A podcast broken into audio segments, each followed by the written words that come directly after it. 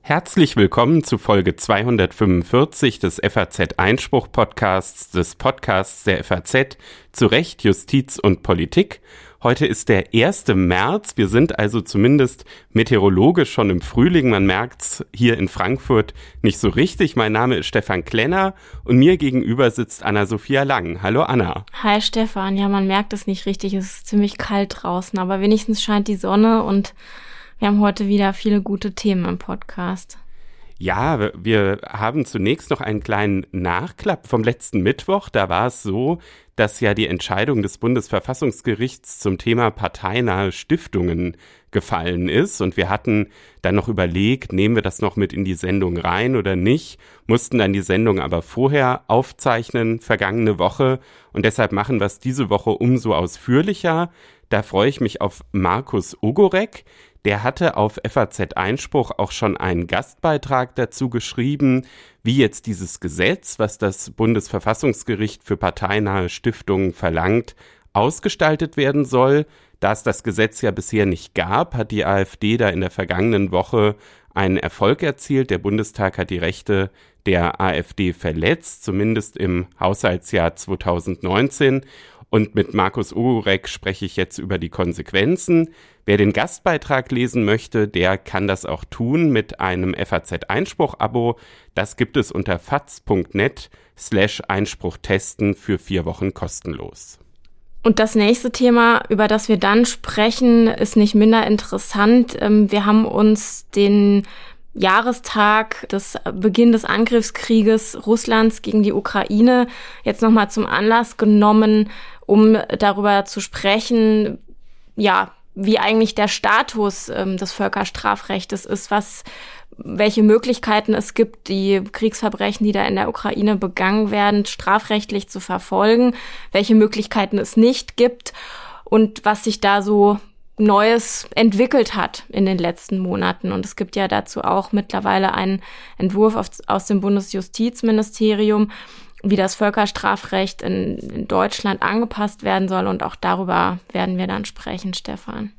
Ja, da gibt's eine ganze Reihe von Neuerungen. Ich bin mal gespannt, ob wir das nachher so ein bisschen sortiert bekommen, aber ich äh, hoffe, dass uns das gelingt.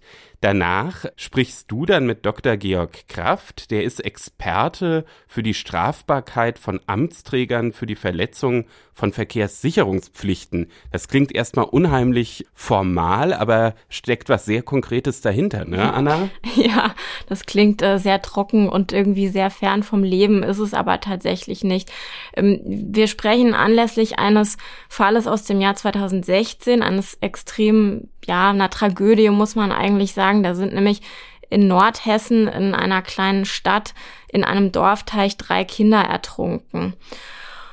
Und letztlich hat das dazu geführt, dass der Bürgermeister der Stadt angeklagt worden ist von der Staatsanwaltschaft wegen fahrlässiger Tötung durch Unterlassen, weil die Staatsanwaltschaft gesagt hat, der Bürgermeister hätte den Teich sichern müssen. Der war extrem rutschig und glitschig an einer Stelle und die Kinder haben es dann nicht mehr geschafft, rauszuklettern und äh, sind deshalb ertrunken. Und das hätte er in seiner Funktion als Amtsträger absichern müssen, diese Stelle. Und ähm, das hat natürlich für sehr viel Verunsicherung gesorgt in vielen Rathäusern, nicht nur in Hessen, sondern auch logischerweise weit darüber hinaus, weil sich viele gefragt haben, ob sie jetzt jeden, jeden Fluss einzäunen müssen, jeden Teich und Georg Kraft ist dafür Experte und ähm, darüber sprechen wir gleich. Danach gibt's wie immer noch ein gerechtes Urteil und auch wieder die Antwort auf eine Hörerfrage. Sie merken, liebe Hörer, dass das jetzt ein bisschen sozusagen schneller läuft. Zurzeit schicken Sie uns viele Fragen, da freuen wir uns sehr drüber. Ähm, ja, aber jetzt geht's erstmal zum Thema parteinahe Stiftungen mit Markus Ogorek. In der vergangenen Woche hat das Bundesverfassungsgericht entschieden, dass der Bundestag die Rechte der AfD verletzt hat. Anlass war ein von der AfD initiiertes Organstreitverfahren, weil die parteinahen Stiftungen aller im Bundestag vertretenen Parteien insgesamt etwa 660 Millionen Euro pro Jahr aus dem Bundeshaushalt erhalten haben, die AfD-nahe Desiderius Erasmus Stiftung aber nicht. Das verstößt gegen die vom Grundgesetz garantierte Chancengleichheit der Parteien, Die Verteilung der Gelder erfolgte bisher zudem nur über den Bundeshaushalt, ein eigenes Gesetz zur Finanzierung der parteinahen Stiftungen gab es nicht, und das wird sich jetzt durch das Karlsruher Urteil ändern. Über die Entscheidung aus Karlsruhe spreche ich nun mit Professor Markus Ugorek. Er ist Direktor des Instituts für öffentliches Recht und Verwaltungslehre der Universität zu Köln. Herr Professor Ugorek hat bereits vor der Entscheidung einen Gastbeitrag auf FAZ Einspruch veröffentlicht, wo er einen eigenen Gesetzentwurf zur Stiftungsfinanzierung vorgestellt hat. Guten Tag, Herr Professor Ugorek. Guten Tag. Herr Professor Ogorek, bevor wir jetzt über die Entscheidung aus der vergangenen Woche im Detail sprechen, müssen wir vielleicht gleich zu Beginn nochmal klären, was sind eigentlich parteinahe Stiftungen? Ja, die parteinahen Stiftungen, so kann man vielleicht beginnen, sind nicht alle Stiftungen. Die meisten sogenannten Stiftungen sind eigentlich eingetragene Vereine. Es handelt sich um Organisationen, die den politischen Parteien nahestehen und alle im Bundestag vertretenen Parteien verfügen über solche Organisationen, über solche Stiftungen. Die SPD beispielsweise über die Friedrich-Ebert-Stiftung. Es gibt die Konrad-Adenauer-Stiftung der CDU, die Heinrich-Böll-Stiftung der Grünen. Und ähm, diese Stiftungen ähm, sind in vielfältiger Weise zivilgesellschaftlich tätig. Sie betreiben politische Bildungsarbeit, aber auch internationale Entwicklungszusammenarbeit, sie fördern politisches Engagement, vermitteln demokratische Werte, äh, betreiben Forschung und ein ganz zentraler Aspekt der Stiftungsarbeit ist die sogenannte Begabtenförderung. Ähm, und viele der Stipendiatinnen und Stipendiaten, die aus den Stiftungen hervorgehen, sind später dann auch im politischen Betrieb tätig. Also es geht auch um Rekrutierung politischen Personals. Dann haben wir, glaube ich, jetzt erstmal über die Tätigkeiten einen ganz guten Überblick. Jetzt hat sich ja das Bundesverfassungsgericht das erste Mal 1986 mit den parteinahen Stiftungen beschäftigt. Damals äh, hatten die Grünen das Verfassungsgericht angerufen. Die verfügten damals noch nicht über eine eigene parteinahe Stiftung und standen dem deshalb ziemlich skeptisch gegenüber. Was hat denn damals in dieser ersten Entscheidung das Bundesverfassungsgericht entschieden? In der ersten Grundsatzentscheidung des Bundesverfassungsgerichts aus dem Jahr 1986 hat das Bundesverfassungsgericht unterstrichen, dass die finanzielle Förderung der von den Parteien rechtlich, organisatorisch und personell unabhängigen Stiftungen grundsätzlich in Betracht kommt. Das heißt, das Bundesverfassungsgericht hat klargestellt, dass der Staat aus Neutralitätsgründen nicht generell und in jeder Hinsicht an der Stiftungsförderung gehindert ist. Ähm, zugleich hat das Bundesverfassungsgericht aber auch darauf hingewiesen, dass alle dauerhaften und politisch ins Gewicht fallenden Grundströmungen gefördert werden müssen. Das heißt, es gibt zwei wichtige Aussagen. Erstens, die Stiftungen müssen rechtlich, organisatorisch, personell und finanziell unabhängig sein. Und zweitens, wenn es eine Stiftungsförderung gibt, dann müssen alle dauerhaften, politisch ins Gewicht fallenden Grundströmungen gleichermaßen gefördert werden. Und das hat ja der Bundestag jetzt die letzten Jahre dann nicht mehr gemacht, sondern die Desiderius Erasmus Stiftung der AfD, obwohl die sich ja als Partei längst etabliert hatte. Sie war zeitweise in allen Landtagen vertreten, im Bundestag, im Europaparlament, hat kein Geld bekommen dann war das ja eigentlich, wenn man so will, diese Entscheidung letzte Woche, dass die Rechte der AfD durch den Bundestag dadurch verletzt wurden, fast sowas wie ein Scheitern mit Ansage, oder? Ja, die Stiftungen haben 1998 eine gemeinsame Erklärung veröffentlicht, also alle damals geförderten Stiftungen. Dieser Erklärung hat sich im Nachhinein die Rosa-Luxemburg-Stiftung angeschlossen.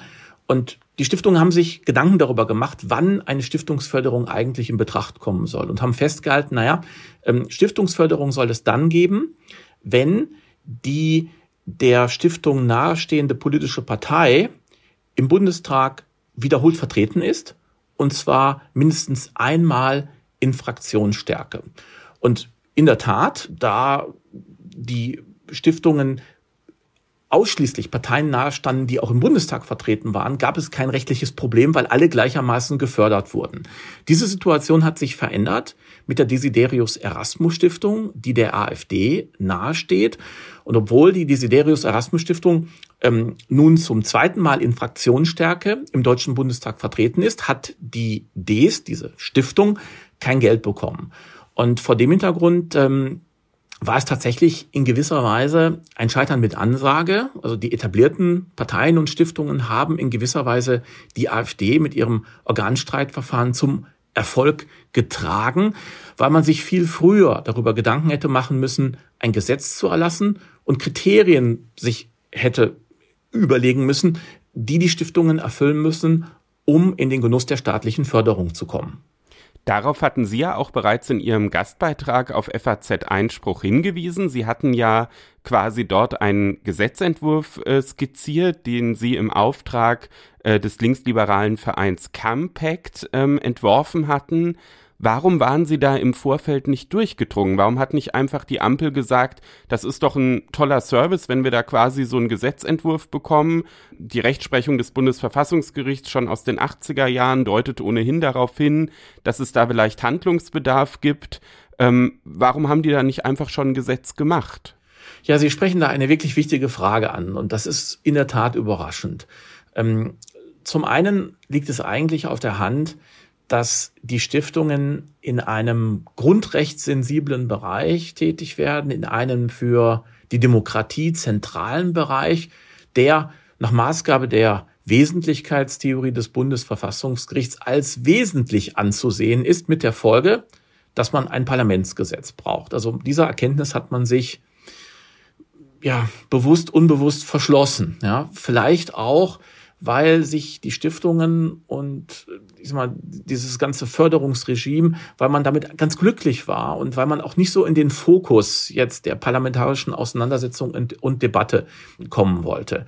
Die Desiderius Erasmus Stiftung wirft natürlich jetzt, also die Existenz dieser Stiftung, ihre politischen Ziele und die Nähe zur AfD, die ja vom Bundesamt für Verfassungsschutz als Verdachtsfall eingestuft wurde, die wirft natürlich jetzt die Frage auf, sollen wirklich alle Stiftungen Geld bekommen und ähm, unter welchen Voraussetzungen, nach welchen Kriterien und in welcher Höhe soll die Stiftungsfinanzierung überhaupt erfolgen? Und das ist für die Stiftungen unbequem. Ich glaube allerdings ganz fest, dass die Stiftungen eine für unsere Demokratie wichtige Arbeit leisten und dass man gar keine Angst haben muss vor Transparenz. Ich begreife also die Entscheidung des Bundesverfassungsgerichts als eine riesige Chance, also für die etablierten Parteien und ihre Stiftungen sich Gedanken über das Stiftungswesen, das Wesen der politischen Stiftungen in Deutschland zu machen und ähm, einen Gesetzentwurf hoffentlich zeitnah vorzulegen, der natürlich auch dafür Sorge trägt, dass Nichtdemokraten von der Förderung ausgeschlossen werden. Wie soll das funktionieren? Das Bundesverfassungsgericht hat selbst in der Entscheidung, in der jüngsten Entscheidung darauf hingewiesen, dass natürlich eine Ungleichbehandlung in Betracht kommen kann, wenn es zuwiderlaufendes Verfassungsrecht gibt, wenn das Ganze erfolgt zum Schutz anderer Verfassungswerte. Also die Gleichbehandlung muss nicht absolut gelten. Vor dem Hintergrund wird man sagen können, dass natürlich der freiheitliche Rechtsstaat nicht die Feinde der Freiheit und der Demokratie finanzieren muss. Man wird also unter Rekurs auf die freiheitlich-demokratische Grundordnung Kriterien entwickeln müssen, die Stiftungen ausschließen, welche nicht auf dem Boden des Grundgesetzes stehen. Ich persönlich stelle mir das so vor, dass man von den Stiftungen verlangt, dass sie nachweisen, aktiv die freiheitlich-demokratische Grundordnung zu unterstützen. Das heißt, meines Erachtens sollte die Darlegungs- und Beweislast für die Frage, steht eine Stiftung auf dem Boden der freiheitlich-demokratischen Grundordnung, bei der Stiftung selbst liegen. Es ist ja immerhin die Stiftung, die Geld vom Staat verlangt. Und wer entscheidet dann, ob dieser Beweis erbracht wurde? Weil es ist ja dann ziemlich absehbar, dass erstmal, wenn die Stiftungen diese Beweislast haben, dann jede Stiftung sagt, ja, ja, ich erfülle das und dann schreiben die einen schönen Bericht, was sie alles für wertvolle Veranstaltungen machen wollen. Das, das klingt ja jetzt erstmal nicht nach so einer krassen Hürde. Ähm, das ist natürlich eine sehr kluge Frage. Und Sie können sicher sein, dass das auch Gegenstand gerichtlicher Auseinandersetzungen sein wird. Denn egal, wie man sich jetzt aussucht als zuständige Behörde, die über die Vergabe der Mittel entscheidet, die AfD wird nicht zufrieden sein. Ja, man könnte jetzt an das Bundesverwaltungsamt denken. Man könnte auch und dafür würde ich plädieren, den Präsidenten des Deutschen Bundestages mit dieser Aufgabe betrauen, der ja auch im Zusammenhang mit der Parteienfinanzierung wichtige Aufgaben wahrnimmt. So oder so, ähm, diese Entscheidung, die die zuständige Behörde treffen wird, also über die Stiftungsförderung, die wird natürlich auch einer gerichtlichen Kontrolle zugänglich sein. Dabei wird es sich ja um einen Verwaltungsakt handeln, sodass man dagegen den verwaltungsgerichtlichen Rechtsschutz bemühen kann. Und vor dem Hintergrund glaube ich, ähm, letzten Endes wird sich auch die AfD keine großen Sorgen machen müssen, dass die Entscheidung der zuständigen Stelle parteipolitisch beeinflusst ist, denn das Ganze wird ja später auf den Prüfstand der Gerichte gestellt werden können. Von daher glaube ich, unter Neutralitätsgesichtspunkten und ähm, mit Blick auf die erforderliche ähm, Rechtsstaatlichkeit des Verfahrens würde ich mir keine Sorgen machen. Aber wäre es dann nicht konsequenter, das von vornherein äh, bei den Gerichten, namentlich beim Bundesverfassungsgericht, aufzuhängen? Denn es ist ja so, wenn man sich zum Beispiel die Parteienfinanzierung anguckt, dass wenn dort eine Partei äh, dauerhaft von der Parteienfinanzierung ausgeschlossen werden soll, weil es Zweifel an ihrer Verfassungstreue gibt, dann muss das auch das Bundesverfassungsgericht entscheiden. Wäre es dann nicht konsequent, man macht es bei den parteinahen Stiftungen genauso? Ähm, das denke ich nicht, denn ähm, es handelt sich ja bei den Stiftungen gerade nicht um Parteien. Und die Stiftungen müssen, wie ich eingangs gesagt hatte, organisatorisch, personell und finanziell von den politischen Parteien getrennt sein. Man muss auch sehen, dass die Behörde, die für die Vergabe der Mittel zuständig wäre, natürlich auch Erkundigungsrechte haben muss. Also beispielsweise müsste der Präsident des Deutschen Bundestages, wenn er mit dieser Aufgabe betraut wird, die Möglichkeit haben, Auskünfte einzuholen beim Bundesamt für Verfassungsschutz. Man kann daran denken, dass er im Austausch steht mit, den Bundes, mit der Bundeszentrale für politische Bildung, mit den Landeszentralen für politische Bildung, dass ähm, Gutachten eingeholt werden, beispielsweise von Politikwissenschaftlern und dass dann natürlich auf der Grundlage dieser Informationen auch gegenüber der Stiftung, die einen Antrag auf Förderung stellt, Vorhalte formuliert werden. Und es liegt dann, meines Erachtens sollte es jedenfalls so sein, an der Stiftung, diese Vorhalte zu entkräften. Und wenn es der Stiftung nicht gelingt, nachzuweisen, dass sie die freiheitlich-demokratische Grundordnung aktiv unterstützt, dann verdient die Stiftung natürlich auch keine Förderung. Und das, diese Aufgaben, die ich gerade beschrieben habe, die kann natürlich eine Exekutivbehörde viel besser wahrnehmen als ein Gericht. Warum? Weil die Gerichte Recht sprechen. Ähm, das heißt, exekutive Entscheidungen überprüfen und nicht dazu berufen sind, selbst die exekutiven Entscheidungen zu fällen. Außerdem ist das Verwerfungsmonopol des Bundesverfassungsgerichts, das Sie gerade angesprochen haben, eine krasse Ausnahme im, im Grundgesetz, für die es ja auch eine eigene Grundgesetzbestimmung gibt. So etwas haben wir nicht in Bezug auf die politischen Stiftungen, die ja von den politischen Parteien getrennt sind. Aber dann könnte man es sich doch eigentlich auch einfacher machen und einfach sagen, eine Partei, die vom Verfassungsschutz beobachtet wird, deren Stiftung bekommt keine Kohle. Das ist in der Tat eine Überlegung, die viele anstellen. Ich persönlich glaube allerdings, dass das zu kurz greift. Denn ähm, die Beobachtung der der Stiftung nahestehenden Partei sagt ja nicht notwendigerweise etwas über die Positionen der Stiftung aus. Die Stiftungen sind organisatorisch, personell und finanziell und auch rechtlich von den politischen Parteien getrennt. Und deswegen glaube ich, diese Schwelle wäre zu niedrig. Also alleine die Beobachtung der nahestehenden Partei dürfte wohl nicht ausreichen, um die Stiftungsfinanzierung zu versagen. Ähm, man wird also genau hinschauen müssen, und zwar genau auf die jeweilige Stiftung schauen müssen und sich fragen müssen, naja, wie ist das eigentlich? Kann ich jetzt Positionen der in Anführungszeichen suspekten Partei auch der Stiftung zurechnen?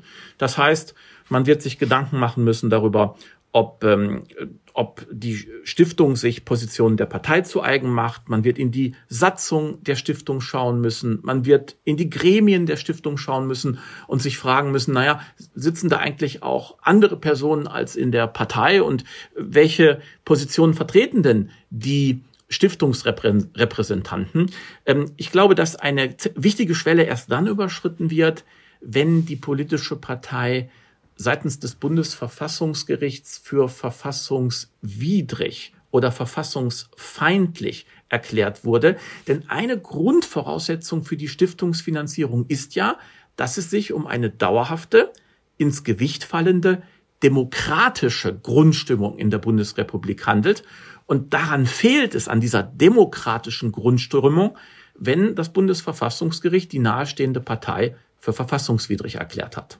Was aber ja bisher nur ein absoluter Ausnahmefall ist und auch bei der AfD bisher nicht der Fall ist. Ich versuche mir das Ganze jetzt mal so ein bisschen praktisch vorzustellen. Also nehmen wir mal an, der Verfassungsschutz beobachtet jetzt die AfD, zum Beispiel, weil Björn Höcke ähm, wieder Aussagen getätigt hat, die völkischem Gedankengut äh, zuzuordnen sind. So, dann schreibt der Bundestagspräsident in seinen Vorhalt, ja, die Desiderius Erasmus Stiftung, die soll jetzt kein Geld bekommen, weil der Verfassungsschutz beobachtet ja die AfD wegen den und den Äußerungen von Björn Höcke. Wie soll dann die Desiderius Erasmus Stiftung nachweisen, dass sie mit diesen Äußerungen nichts zu tun hat? Das stelle ich mir rein praktisch ziemlich schwierig vor. Ja, auf der anderen Seite, die Stiftung muss natürlich Rechenschaft ablegen über ihre Tätigkeit. Das heißt, man wird nicht ohne weiteres pauschal Äußerungen von Parteivertretern der Stiftung zurechnen können. Im Gegenteil, die Stiftung wird auf ihrer, aufgrund ihrer Unabhängigkeit im, im Ansatz darauf verweisen, dass man es sich ähm, seitens der zuständigen Behörde, die über die Stiftungsförderung entscheidet, nicht so leicht machen darf. Und da hat sie auch recht, denn es geht um die Stiftung und nicht um die politische Partei. Das heißt, man wird genau und das ist eine sehr kleinteilige und wahrscheinlich auch sehr aufwendige Arbeit. Man wird genau schauen müssen, welche Äußerungen tätigt die Stiftung. Was steht in den Broschüren der Stiftung? Welche Inhalte werden auf Veranstaltungen der Stiftung vermittelt? Welche Erkenntnisse gibt es seitens äh, des Bundesamtes und der Landesämter für Verfassungsschutz? Und auf der Grundlage dieser Informationen, das muss man dann Vorhalte formulieren. Und äh, ich sag mal, im Zweifel wird dann die Stiftung ähm, den Versuch unternehmen müssen, sich davon zu distanzieren von Äußerungen der Partei, weil es halt keine einfache Zurechnung geben darf. Und wenn natürlich jetzt der Herr Höcke bei der DES selbst auftritt, dann stellt sich natürlich die Frage, wieso lädt die Stiftung ihn zu einer Veranstaltung ein? Und dann stellt sich auch die Zurechnungsfrage in einem anderen Licht. Denken Sie etwa an das Institut für Staatspolitik, ja, also das ja gesichert rechtsextrem ist.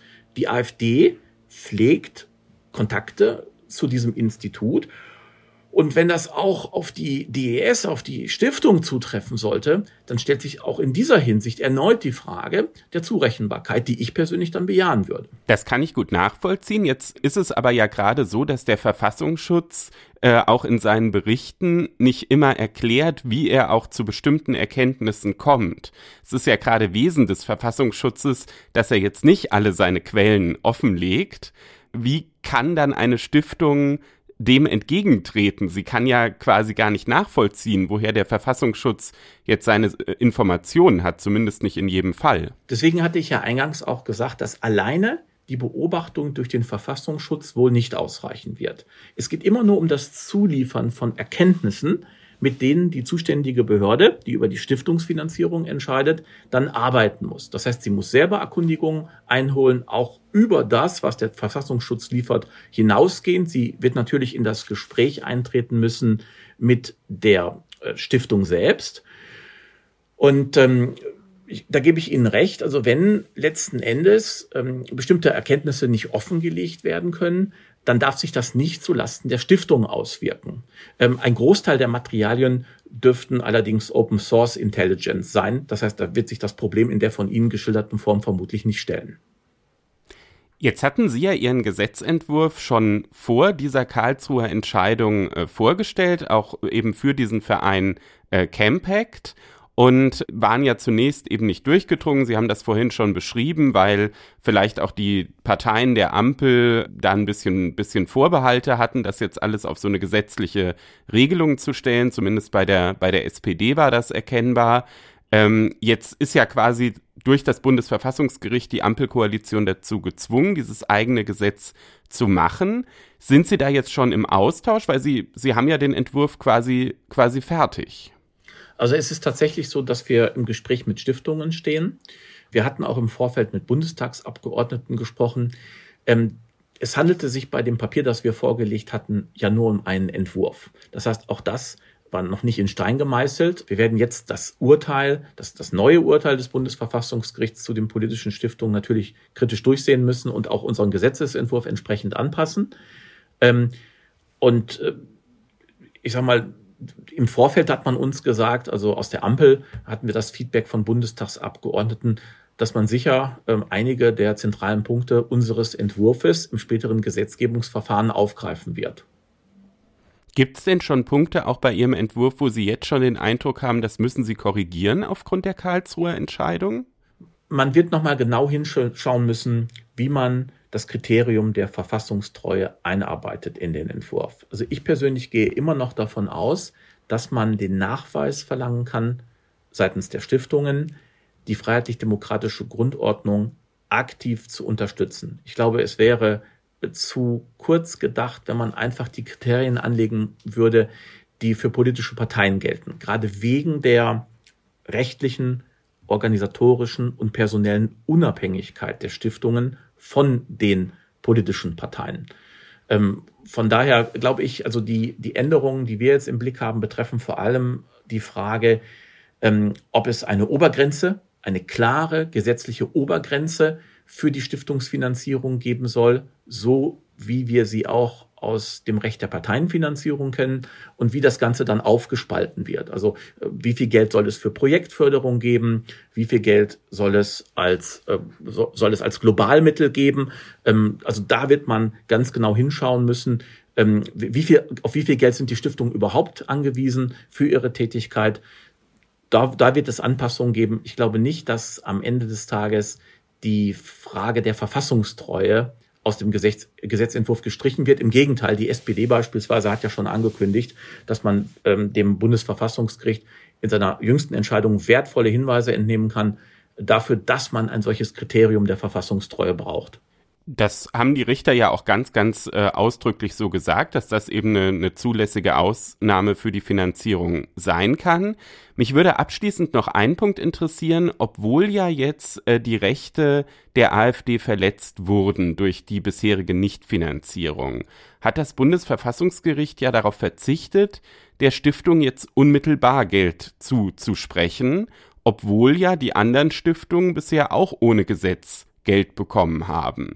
Ist das nicht eigentlich inkonsequent? Ja, wie man dieses Vorgehen des Bundesverfassungsgerichts zu deuten hat, darüber gibt es bereits ähm, in der Rechtswissenschaft eine Diskussion.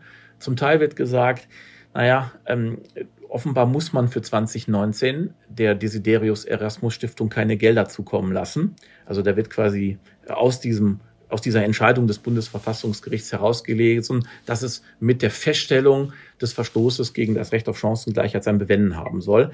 Ähm, ich persönlich denke, da macht man es sich vermutlich zu leicht. Denn ähm, das Bundes, für das Bundesverfassungsgericht gibt es ja keine Anhaltspunkte dafür, dass der, dass der Bundestag den Verstoß gegen das Recht auf Chancengleichheit jetzt nicht korrigieren wird. Das heißt, die, AfD geht davon aus, dass sie für 2019 Geld erhalten wird. Und ich denke, in diesem Punkt hat sie wohl recht. Dann sind wir gespannt, was dann passiert, weil das wird sicherlich dann auch noch mal zu einer sehr sehr engagierten Diskussion führen, auch zu einer Diskussion jetzt bei der Abfassung des Gesetzes. Es gibt dann ja noch eine weitere Entscheidung, die ansteht, die Karlsruhe abgetrennt hat. Das ist über einen Vermerk für den Bundeshaushalt 2022. Ne? Da wurde also quasi so ein verfassungstreue Vorbehalt ähm, eingefügt, aber eben auch nicht auf gesetzlicher Grundlage, sondern nur bei den bei den Haushaltsberatungen. Wie vermuten Sie, wird, wird das Verfahren ausgehen? Da wird ja Karlsruhe auch noch drüber entscheiden. Ja, also das ist auch der große Unterschied äh, zum Jahr 2019. Ähm, der Einwand, das Haushaltsjahr 2019 ist abgeschlossen, den halte ich nicht für ähm, tragfähig im Ergebnis. Allerdings wird man auch mit Blick 2019 durchaus die Frage aufwerfen können, ob es sich bei der ähm, AfD schon zum damaligen Zeitpunkt um eine dauerhafte ins Gewicht fallende Grundströmung handelte, ob die, ob die Partei eine solche Grundströmung repräsentierte. Also auch da kann man nicht hundertprozentig sicher sein. Mit Blick auf das Haushaltsjahr 2022 und den Vermerk würde ich sagen, ähm, also dieser Vermerk ähm, fordert ja, äh, dass die Stiftungen nach ihrer Satzung und nach ihrer Tätigkeit die Gewähr dafür bieten, äh, dass sie sich äh, positiv zur freiheitlich-demokratischen Grundordnung verhalten und aktiv im Sinne des Grundgesetzes für diese Grundordnung eintreten. Das ist etwas, ähm, das stelle ich mir in ähnlicher Form auch in diesem Stiftungsgesetz vor, ähm, das vom Bundestag dann zeitnah zu erlassen sein wird. Ich persönlich glaube, das ist ein gutes Kriterium, das ist ein richtiges Kriterium. Ähm, und vor, vor dem Hintergrund glaube ich nicht, dass das Bundesverfassungsgericht sich in Zukunft generell gegen ein solches Kriterium aussprechen wird. Ob natürlich der Vermerk im Haushaltsplan ausreicht, da haben wir ja immer noch ähm, kein materielles Gesetz, kein Stiftungsgesetz, wie es das Bundesverfassungsgericht jetzt gefordert hat. Äh, das steht natürlich auf einem anderen Blatt. Dann wird das auf jeden Fall noch eine spannende weitere Entscheidung zu diesem Thema aus Karlsruhe geben. Mindestens eine zu diesem Vermerk, wahrscheinlich dann ja auch noch eine zweite zu dem ähm, Gesetz, wenn das dann mal äh, beschlossen ist. Für heute bedanke ich mich erstmal bei Professor Markus Ogorek. Er ist Direktor des Instituts für öffentliches Recht und Verwaltungslehre der Universität zu Köln, hat auf FAZ Einspruch äh, seine Vorstellungen zu diesem neuen Stiftungsfinanzierungsgesetz skizziert und sie hier nochmal vertieft. Herzlichen Dank, Herr Professor Ogorek. Vielen Dank für Ihr Interesse.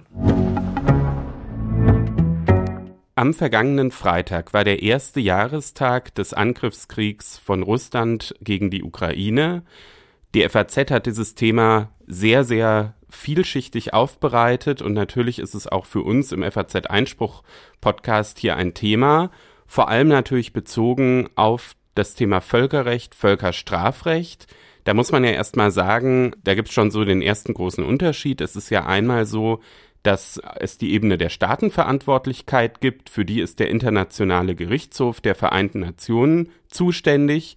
Und der hat eigentlich schon im März 2022 in einer Eilentscheidung angeordnet, dass Russland diesen Krieg beenden muss. Russland hat sich nicht daran gehalten und der Internationale Gerichtshof hat leider auch keine Möglichkeit, das durchzusetzen. Das ist so ein bisschen ein typisches Problem dieses Gerichts. Und dann gibt's noch die andere Ebene, das ist ja die individuelle Verantwortlichkeit einzelner Personen auf Ebene des Strafrechts.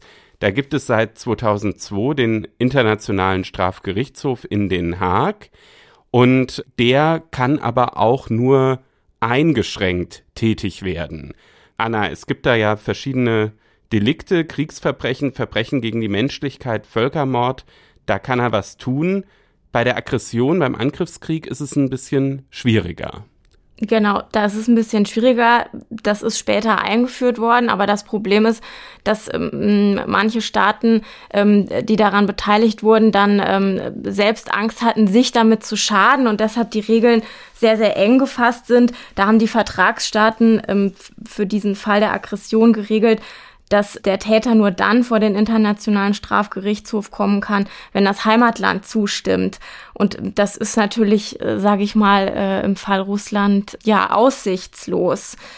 Genau so ist es. Das ist der Grund, warum der Chefankläger Karim Khan in Den Haag gerade eben nur Beweise sammeln kann für Kriegsverbrechen und Verbrechen gegen die Menschlichkeit. Und ähm, viele empfinden das natürlich als sehr unbefriedigend, weil damit eigentlich sozusagen der Hauptdrahtzieher, der ja hinter diesem ganzen Angriffskrieg steckt, nämlich Wladimir Putin, viel, viel schlechter habhaft gemacht werden kann.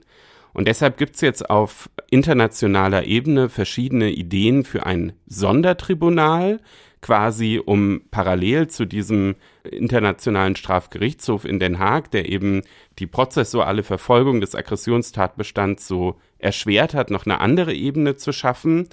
Bei dem Sondertribunal denkt man ja vielleicht erstmal so an die 90er Jahre, Kriegsverbrechen in Jugoslawien und Ruanda. Ähm, da gab es ja schon mal Sondertribunale. Anna, warum macht man das nicht einfach wieder genauso?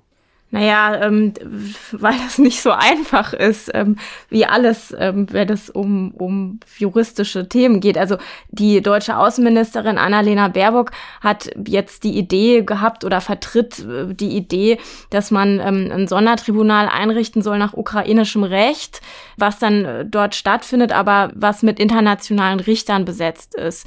Diese Idee ist jetzt aber bei den ähm, anderen Staaten bisher nicht so gut angekommen, unter anderem deshalb, weil das bedeuten würde, dass zum Beispiel Wladimir Putin, solange er im Amt ist, noch Immunität hat. Und das ist natürlich nicht so richtig Sinn und Zweck der Sache.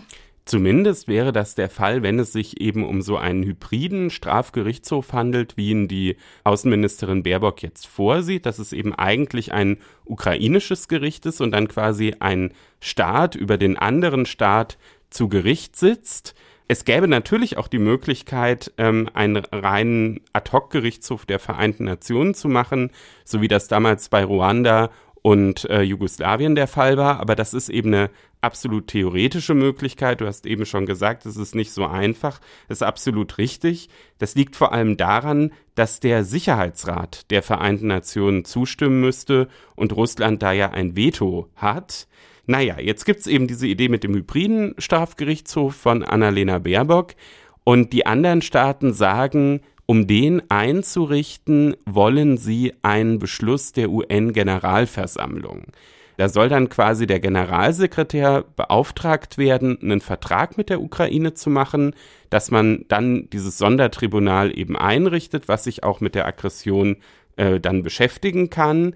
Und so soll dieses Problem mit dem Sicherheitsrat umgangen werden. Die Schwierigkeit ist natürlich, kriegt man da dann überhaupt eine Mehrheit in so einem äh, Sondertribunal?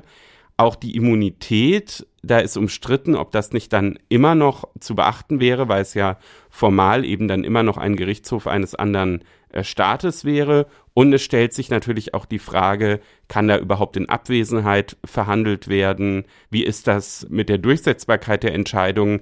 Also da sind noch viele offene Fragen. Aber es ist, denke ich, schon eine Entwicklung, wenn man so jetzt auf das Jahr zurückguckt, dass überhaupt über so ein Sondertribunal wieder diskutiert wird. Ähm, es gab ja ursprünglich auch mal die Idee, dass quasi der internationale Strafgerichtshof in Den Haag Sondertribunale für alle Zeiten obsolet macht. Ähm, das ist auf jeden Fall eine sehr, sehr spannende Entwicklung im vergangenen Jahr. Also es ist immer dann schwierig, wenn sehr viele sehr unterschiedliche Staaten zusammenkommen. Das merkt man ja in anderen Politikfeldern auch. Aber gerade wenn es natürlich um die Verfolgung von, von Verbrechen geht und man verschiedene Staaten hat, ähm, wie Russland, wie China, wie die USA auf der anderen Seite und aber auch die europäischen Staaten, dann wird es einfach kompliziert. Das ist so. Deshalb ist da wahrscheinlich auch vermutlich nicht in absehbarer Zeit irgendein ein, ein Konsens oder eine greifbare Lösung in Sicht. Es gibt aber noch eine andere Möglichkeit. Ähm, und zwar hat das mit dem Weltrechtsprinzip zu tun. Denn es gibt ja auch das nationale Völkerstrafrecht hier in Deutschland. Also wir haben einmal ähm, das Strafgesetzbuch und dann haben wir das Völkerstrafrecht. Und das Wel Weltrechtsprinzip besagt, dass ein Staat Völkerstraftaten auch dann verfolgen kann, wenn die Taten nicht auf seinem Hoheitsgebiet stattgefunden haben, nicht durch einen seiner Staatsbürger oder gegen einen seiner Staatsbürger. Also wenn überhaupt gar kein Bezug zum jeweiligen Land besteht. Und nach diesem Weltrechtsprinzip gibt es schon ein paar wichtige Beispiele, wo deutsche Gerichte geurteilt haben, insbesondere mit Bezug zu Syrien und dem sogenannten Islamischen Staat. Syrien ist kein Vertragsstaat des Internationalen Strafgerichtshofs. Das heißt, es gibt äh, keine Möglichkeit, dort eine Anklage zu erheben bei Taten, die in Syrien von Syrern gegen Syrer oder jedenfalls nicht äh, deutsche Staatsangehörige begangen worden sind. Aber deutsche Gerichte haben syrische Staatsangehörige schon verurteilt und ähm, da fallen mir jetzt vor allem drei große Beispiele ein.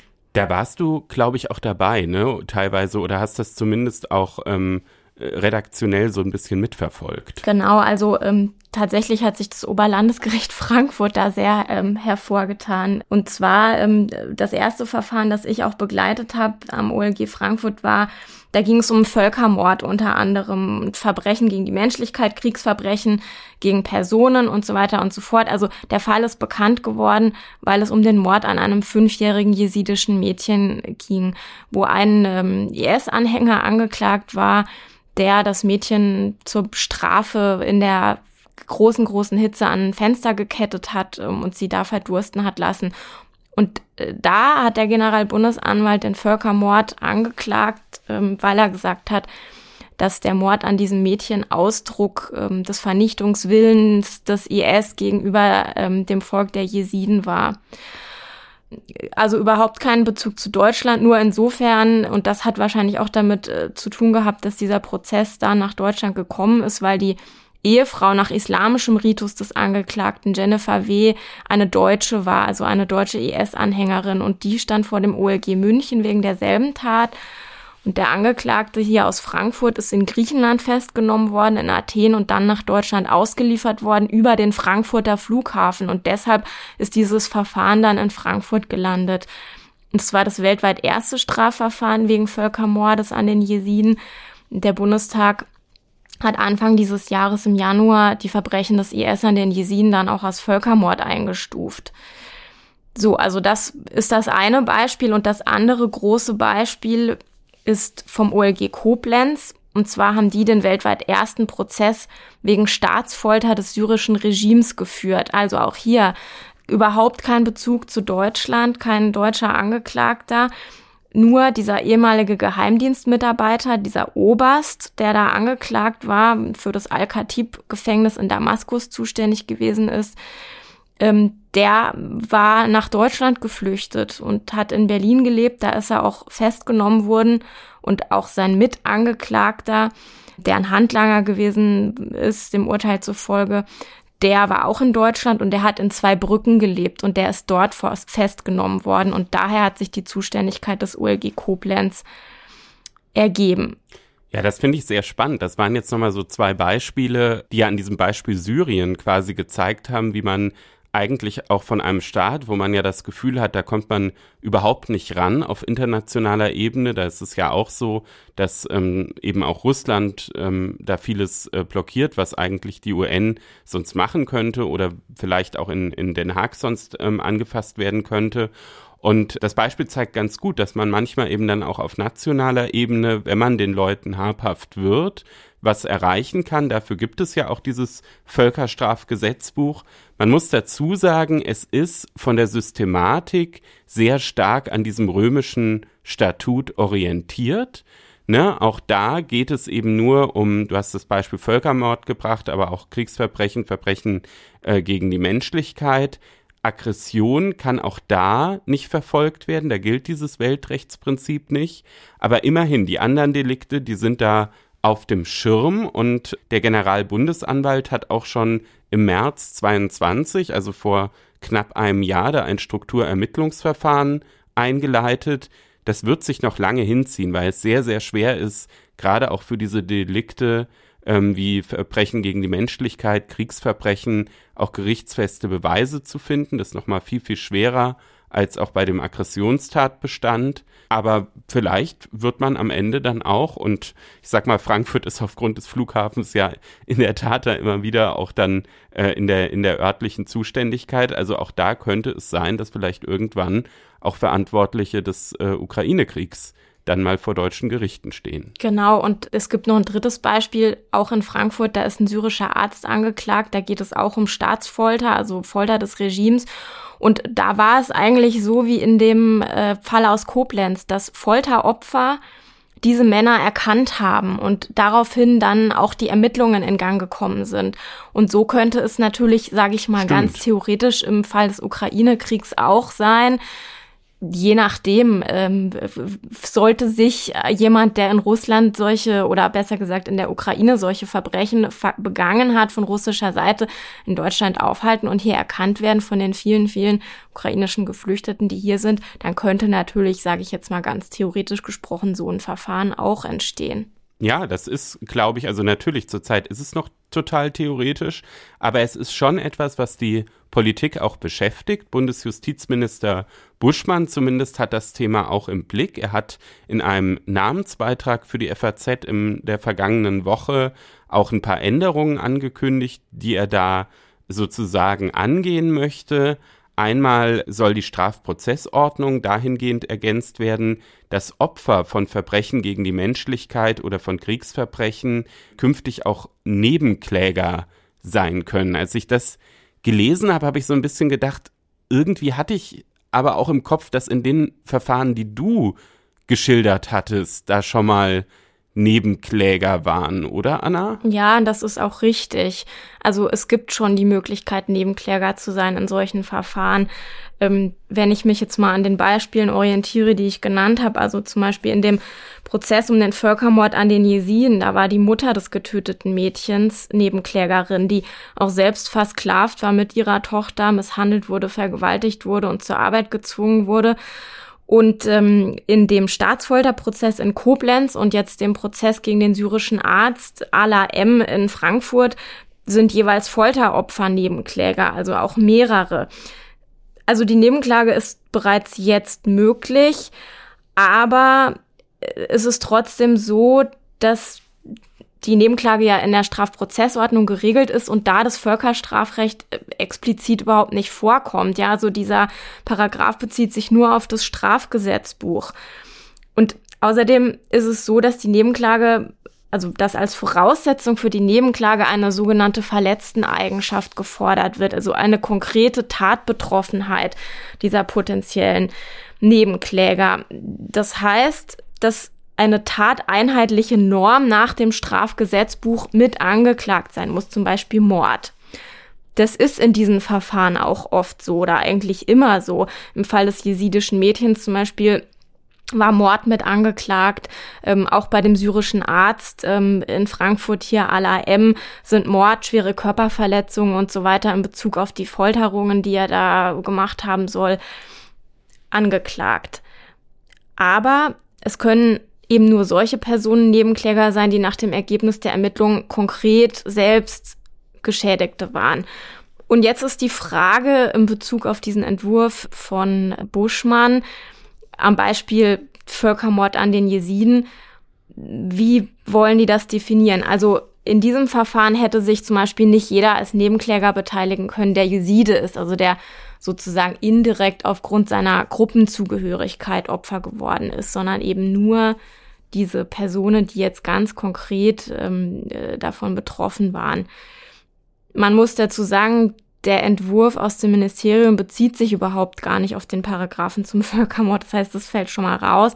Er bezieht sich nur auf Paragraph 7 und 8 Völkerstrafgesetzbuch, Verbrechen gegen die Menschlichkeit und Kriegsverbrechen gegen Personen diese ähm, Opfer sollen jetzt explizit in die SCPO aufgenommen werden und dann auch entsprechend berechtigt sein, Opferanwälte beigeordnet zu bekommen und psychosoziale Prozessbegleiter und so weiter. Aber die Praktiker, mit denen ich jetzt gesprochen habe, die fragen sich, ob das jetzt wirklich der große Wurf ist, als der es dargestellt wird. Ähm, die sagen, es kommt jetzt natürlich dann darauf an, wie es genau ausformuliert ist. Ja, also da habe ich auch tatsächlich so ein bisschen Zweifel, weil es eben faktisch dann oft so ist, dass auch jetzt schon Taten aus dem Strafgesetzbuch eben damit verwirklicht sind. Ähm, trotzdem ist es natürlich spannend, das jetzt zu beobachten, auch wie das vielleicht dann im Gesetzgebungsverfahren noch ausgestaltet wird. Es gibt ja bisher nur ein Eckpunktepapier. Eine Sache, die, glaube ich, vielleicht noch in den Prozessen viel, viel stärker auch praktische Relevanz haben wird, ist das Vorhaben des Bundesjustizministeriums, dass ausländische Medienvertreter äh, sich auch der Verdolmetschung bedienen dürfen. Das, glaube ich, wird tatsächlich äh, schon starke Auswirkungen haben. Und äh, das Justizministerium will auch darauf achten, dass die Urteile zum Völkerstrafrecht aus Deutschland künftig ins Englische übersetzt werden, was dann natürlich auch für die Rechtswissenschaft ein großes, äh, großer Gewinn ist. Ja, ähm, das sehe ich auch so. Ähm, ich merke das in diesen Verfahren hier in Frankfurt, dass da wirklich auch ähm, internationale Presse, nicht deutschsprachige Presse da ist. Natürlich ähm, haben die manchmal auch deutschsprachige Korrespondenten, die New York Times zum Beispiel oder sowas, aber eben nicht alle. Und ich denke, dass das von Vorteil sein kann. Allerdings wirft es natürlich wieder ähm, so, so logisch das aus Pressesicht ist, Fragen auf, ähm, wie soll das technisch funktionieren, ähm, wie funktioniert es dann von der Organisation her, ähm, wer bezahlt das alles und so weiter. Also das wird sich die Justiz jetzt fragen, wenn sie diesen Entwurf liest, weil die müssen das ja dann in den Ländern letztlich umsetzen. Absolut. Und natürlich muss man dann auch mal gucken, wie viele Sprachen da dann wirklich betroffen sind. Das kann dann schon auch ziemlich aufwendig werden. Wir werden es auf jeden Fall im Blick haben. Ich fand das jetzt einfach mal so eine spannende Zwischenbilanz. Das ganze Thema ist natürlich sehr, sehr bedrückend und ähm, ich fand auch jetzt die ganze Woche, wo wir in der FAZ immer wieder so Kriegsrückblicke hatten, das war schon auch teilweise sehr, sehr hart äh, zu lesen.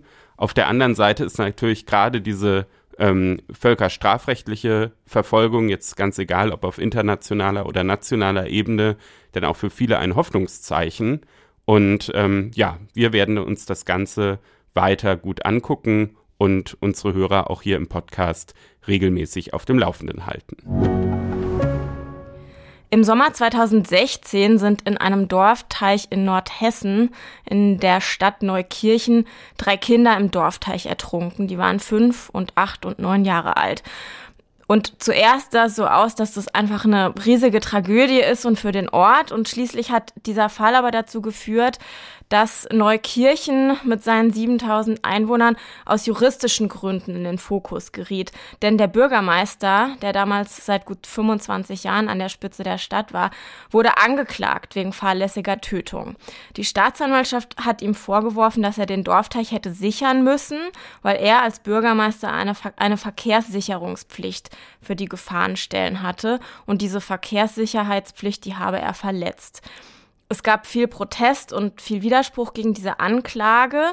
Und auch während des darauf folgenden Prozesses am Amtsgericht in Schwalmstadt war das, ging das weiter. Die Unterstützer des Bürgermeisters haben gesagt, man könne doch für ein solches Unglück nicht, nicht ihn verantwortlich machen und warum man denn jetzt unbedingt einen Schuldigen braucht für das, was da passiert ist.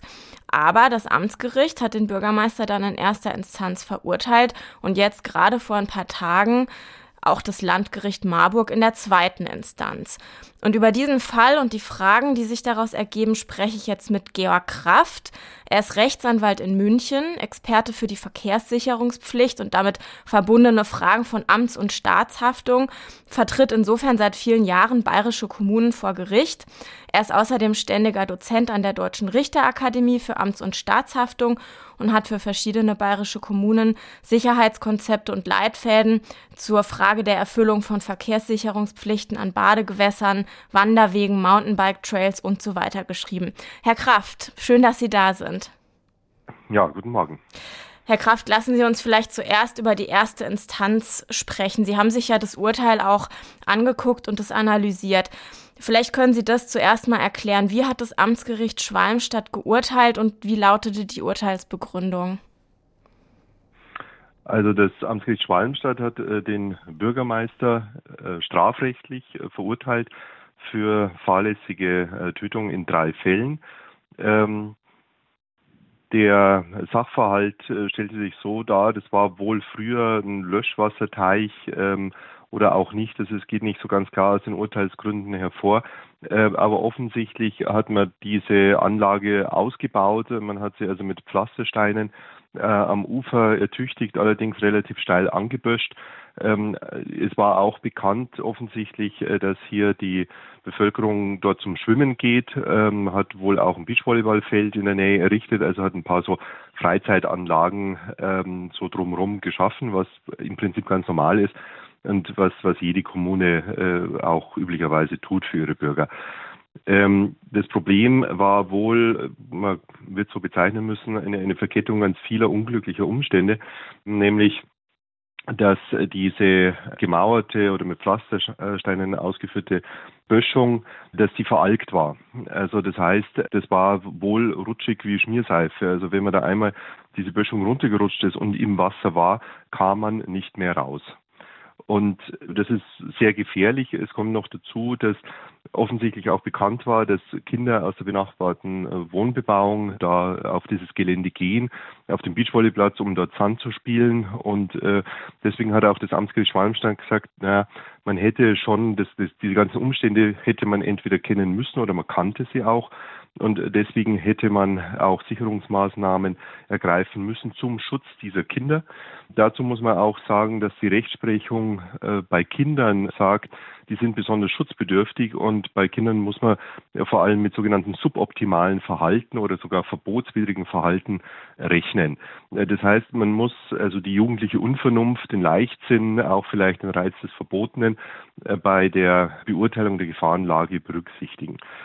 Und alles zusammengenommen, äh, und da schlägt wieder das sogenannte Diktat des Einzelfalls durch. Die Verkehrssicherungspflicht richtet sich immer nach dem Einzelfall, also man kann es nicht verallgemeinern. Kam das Amtsgericht Schwalmstadt zu dem Ergebnis, dass der Bürgermeister das hätte sehen müssen und hat ihn deswegen auch äh, strafrechtlich äh, verantwortlich gemacht. Das Urteil war aber, muss man auch dazu sagen, ähm, das mildeste Mittel, was es geben kann. Und zwar die Verwarnung mit einer vorbehaltenen Geldstrafe. Ja, also ich bin äh, offen gestanden kein, kein Strafrechtler, ja. Also ich äh, habe zwar mich auch mit der strafrechtlichen Seite befasst, aber ich bin jetzt kein Strafverteidiger. Das heißt, die Strafzumessung, das entzieht sich meiner Kenntnis, wie das Gericht das macht. Ähm, nachdem aber das keine, keine Wiederholungstat ist, scheint mir diese Bewährungsstrafe und die Geldstrafe vollkommen normal zu sein. Jetzt Kommen wir zur zweiten Instanz. Der Bürgermeister hat Rechtsmittel eingelegt gegen das Urteil, die Staatsanwaltschaft mhm. auch. Und jetzt hat vor einigen Tagen das Landgericht Marburg das Urteil der Vorinstanz bestätigt. Wenn Sie sich den Fall so angucken, war das aus Ihrer Sicht so, so zu erwarten? Also hatte die Berufung da überhaupt eine Chance, wenn man sich diesen Einzelfall anschaut? Also ich habe seinerzeit intensiv mich mit dem äh, Urteil auseinandergesetzt vom Amtsgericht Schwalmstadt, weil das auch sagen wir, ein, ein maßgeblicher Orientierungspunkt für, für meine Sicherheitskonzepte ist, die ich äh, hier mache für die, für die bayerischen Badegewässer. Das ist, fällt in die Fallgruppe der sogenannten lebensbedrohlichen Fallen. Und äh, das hat der BGH zivilrechtlich schon im Jahr 1988 in der Baggersee-Entscheidung entschieden, dass hier vor lebensbedrohlichen Fallen auch dann gewarnt werden muss, wenn, äh, wenn zum Beispiel auch äh, dort das Baden verboten ist, aber man weiß, dass äh, hier dort gebadet wird und vor allem äh, von Kindern gebadet wird. Also zum Beispiel, wenn man, das schreiben Sie in einem Leitfaden, wenn zum Beispiel es eine ganz flache Stelle gibt und danach aber eine sehr, sehr steile Kante abfällt, wo es sehr, sehr tief runtergeht am anderen Ende und die Kommune zum Beispiel weiß, an der flachen Stelle, da sind gerne Familien mit kleinen Kindern oder sowas. Genau, richtig. Das ist, das ist der Punkt. Also das war ein sehr tragischer Fall auch. Äh, das ging so ein paar Meter sehr flach, 20 Zentimeter rein. Da gab es zwar ein Verbotsschild Baustelle, aber das ist ja wie so oft in äh, vielen Menschen egal. Da wusste aber auch die Kommune, dass dort Familien mit Kindern äh, dort baden, weil das einfach einlädt, dieser seichte Bereich. Und es ging eben nach ein paar Metern übergangslos, gab es eine Abbruchkante und dann geriet ein kleiner Junge über diese Abbruchkante, da ging es dann auf, auf acht Meter Tiefe und dann ist er ertrunken. Ja, und das ist eigentlich Stand der zivilrechtlichen Rechtsprechung, jetzt aber auch der strafrechtlichen Rechtsprechung, äh, das ist ungefähr deckungsgleich, dass nämlich vor solchen lebensbedrohlichen Fallen immer dann gewarnt werden muss, wenn erkennbar ist, dass jemand, also insbesondere Kinder, in eine solche Falle geraten kann. Und eine solche lebensbedrohliche Falle ist dann aus Ihrer Sicht auch diese Stelle mit dem gepflasterten und glitschigen und sehr steilen Ufer an dem Teich in Nordhessen? Ja, also äh, das ist, es gibt zwei Alternativen dieser Fallen. Das, das erste ist, so, man fällt in diese Falle rein und verletzt sich dann sofort oder kommt zu Tode. Die zweite Alternative, und die greift hier, ist, man kommt in die Falle rein und kommt nicht mehr raus. Und das ist das, das Tragische an der ganzen Sache dass durch diesen Algenbewuchs es offensichtlich so glitschig war, dass selbst die Rettungskräfte große Schwierigkeiten hatten, dann äh, äh rauszukommen aus dem Wasser. Das ist genau das Problem. Ja. Genau, also auch die Rettungskräfte ähm, haben tatsächlich eine Leiter gebraucht, um da wieder genau. rausklettern genau. zu können an dieser Stelle. Mhm. Eine Besonderheit des Berufungsprozesses war ja noch, dass ein Versicherungsschreiben aufgetaucht ist, und zwar schon Jahre alt, von 2014 war das, in dem ein Mitarbeiter der Stadt die einen Kommunalversicherer angefragt hat, die Gefährlichkeit dieses Teiches einzuschätzen und da auch Fotos hingeschickt hat. Und der Versicherer hat dann gesagt, ja, das ist als gefährlich einzuschätzen und ihr müsst diese Stelle absichern oder einzäunen oder irgendwie auf jeden Fall. Und der Bürgermeister hat gesagt, er habe diesen Inhalt des Schreibens, auch wenn er es abgezeichnet hatte, nicht wahrgenommen und die Gefährlichkeit des Teichs sei nie ein Thema gewesen, was der Zeuge dieser Verwaltungsmitarbeiter anders dargestellt hat. Also die Frage, wenn es so ein Versicherungsschreiben dann auftaucht und das mal analysiert worden ist und die, die Versicherung dann tatsächlich auch gesagt hat, ja, das, das ist gefährlich, Gibt es in solchen Fällen dann aus Ihrer Sicht überhaupt noch eine Möglichkeit, da ohne strafrechtliche Verantwortung rauszukommen als Stadtoberhaupt? Ja, schwierig. Also das, das war natürlich, was heißt unglücklich, aber ähm, also man muss vielleicht eines äh, sagen äh, zugunsten des Bürgermeisters: Die Gefährdungsbeurteilungen der Haftpflichtversicherung sind gerichtet auf absolute Unfallvermeidung. Äh, es ist allerdings von der Rechtsprechung auch anerkannt, dass eine vollkommene Gefahrlosigkeit, die kann man nicht fordern, also das allgemeine Lebensrisiko kann man nicht eliminieren. Das heißt, solche Empfehlungen kann man mit Vorsicht genießen, aber wenn man so eine Empfehlung hat von der Versicherung, muss man in jedem Fall genau hinschauen. Äh, dann muss man ihr vielleicht einen externen Gutachter hinzuziehen, der sich die ganze Sache mal anschaut und sagt, okay, ist es gefährlich, ja oder nein? Brauchen wir irgendwelche Halteleinen? Brauchen wir Zäune? Ähm, was brauchen wir hier genau? Das scheint nicht der Fall gewesen zu sein. Er hat möglicherweise das Schreiben zur Kenntnis genommen oder auch nicht und hat es dann abgeheftet. Aber natürlich Strafrechtlich ist es äh, äußerst ungünstig. Also, um das mal vornehm auszudrücken, es äh, erschwert die Verteidigung des Bürgermeisters. Hm. Sie haben jetzt gerade schon ähm, angesprochen, eine komplette Gefahrlosigkeit von Badeseen und so weiter kann es überhaupt nicht geben. Also was ist mit der Eigenverantwortung der Bürger? Ich denke jetzt zum Beispiel auch an eine Stelle, wo man sieht, es ist ein klares Gewässer und man hat Steinplatten oder große Steine oder irgendwas und man sieht, mhm. die sind mit Algen bewachsen oder so ähnlich, wenn man jetzt da einen Unfall hätte. Wie wäre es dann da? Ja, es kommt immer darauf an, wer sich verletzt. Ja, also hier waren es Kinder. Wenn das hier Erwachsene gewesen wären, äh, das Amtsgericht Schwalmstadt hat ja auch äh, nicht zu Unrecht bemängelt, äh, dass hier nicht hinreichend gewarnt wurde. Also es gab zwar ein Schild, Vorsicht Teichanlage, aber es gab kein Piktogramm. Und das ist auch lange Jahre schon Rechtsprechung des, des BGH, äh, dass Schilder äh, zunächst mal, es gibt so eine sogenannte Beachtensvermutung. Das heißt, wenn Schilder dastehen, gibt es eine tatsächliche Vermutung, dass sie auch beachtet werden. Wenn es um Kinder geht, dann müssen sie kindgerecht gestaltet sein. Also hier hatte man nur ein Textschild, äh, aber kein Piktogramm. Also das ist das eine. Das zweite ist, wenn es Erwachsener gewesen wäre, puh, schwierig, wenn er nicht schwimmen kann. Da gilt vielleicht bisschen das gleiche. Selbstgefährdung heißt ja immer, ich weiß, ich erkenne die Gefahr. Und bei einer lebensbedrohlichen Falle, das Wesen der lebensbedrohlichen Falle ist ja genau, dass ich die Gefahr nicht erkennen kann, sondern ich tappe rein. Ja, deswegen auch Falle. Ja.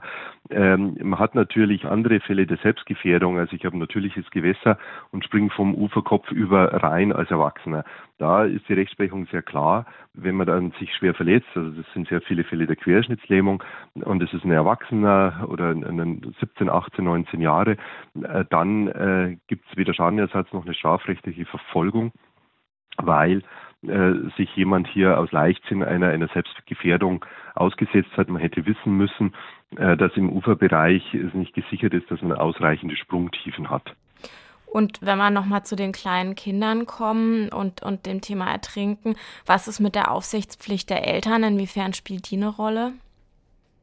Ja, die Aufsichtspflicht der Eltern wurde im strafrechtlichen Urteil äh, hier behandelt. Da ist es so, da ist Rechtsprechung des BGH, dass sich der Verkehrssicherungspflichtige darauf einstellen kann oder damit rechnen darf, dass Kinder bis zu vier Jahren lückenlos beaufsichtigt werden und dann hat er grundsätzlich keine Aufsichtspflichten. Hier, glaube ich, waren die Kinder älter. Das heißt, es ist jetzt nicht zu beanstanden, äh, dass die aus dem Haus gelassen worden sind. In jedem Fall, also vielleicht Zivilrecht hätte man, das muss man ja immer unterscheiden. Wir sind ja hier im Strafrecht. Beim Zivilrecht hätte es möglicherweise zu einer Anspruchskürzung kommen können, was ich allerdings nicht glaube. Aber die Aufsichtspflicht, also das verlagert sich so ein bisschen die Aufsichtspflicht der Eltern. Je älter die Kinder sind, äh, umso mehr äh, muss dann derjenige, der den Verkehr eröffnet hat, also durch die Beachvolleyballfelder und so weiter und durch diese Anlage, desto mehr muss er aufpassen. Also das äh, verlagert sich ein bisschen von den Eltern zum Verkehrssicherungspflichtigen. Mhm. Diese Eröffnung, ähm, das, das bedeutet, dass, dass eine Gemeinde zum Beispiel, indem sie Grillplätze oder ein Beachvolleyballfeld oder einen Spielplatz oder sowas in die Nähe so eines Gewässers baut, dann damit auch zu rechnen hat, dass dieses Gewässer zum Schwimmen oder Baden oder wie auch immer genutzt wird. Und damit kommt dann, entsteht dann sozusagen erst diese Verkehrssicherungspflicht?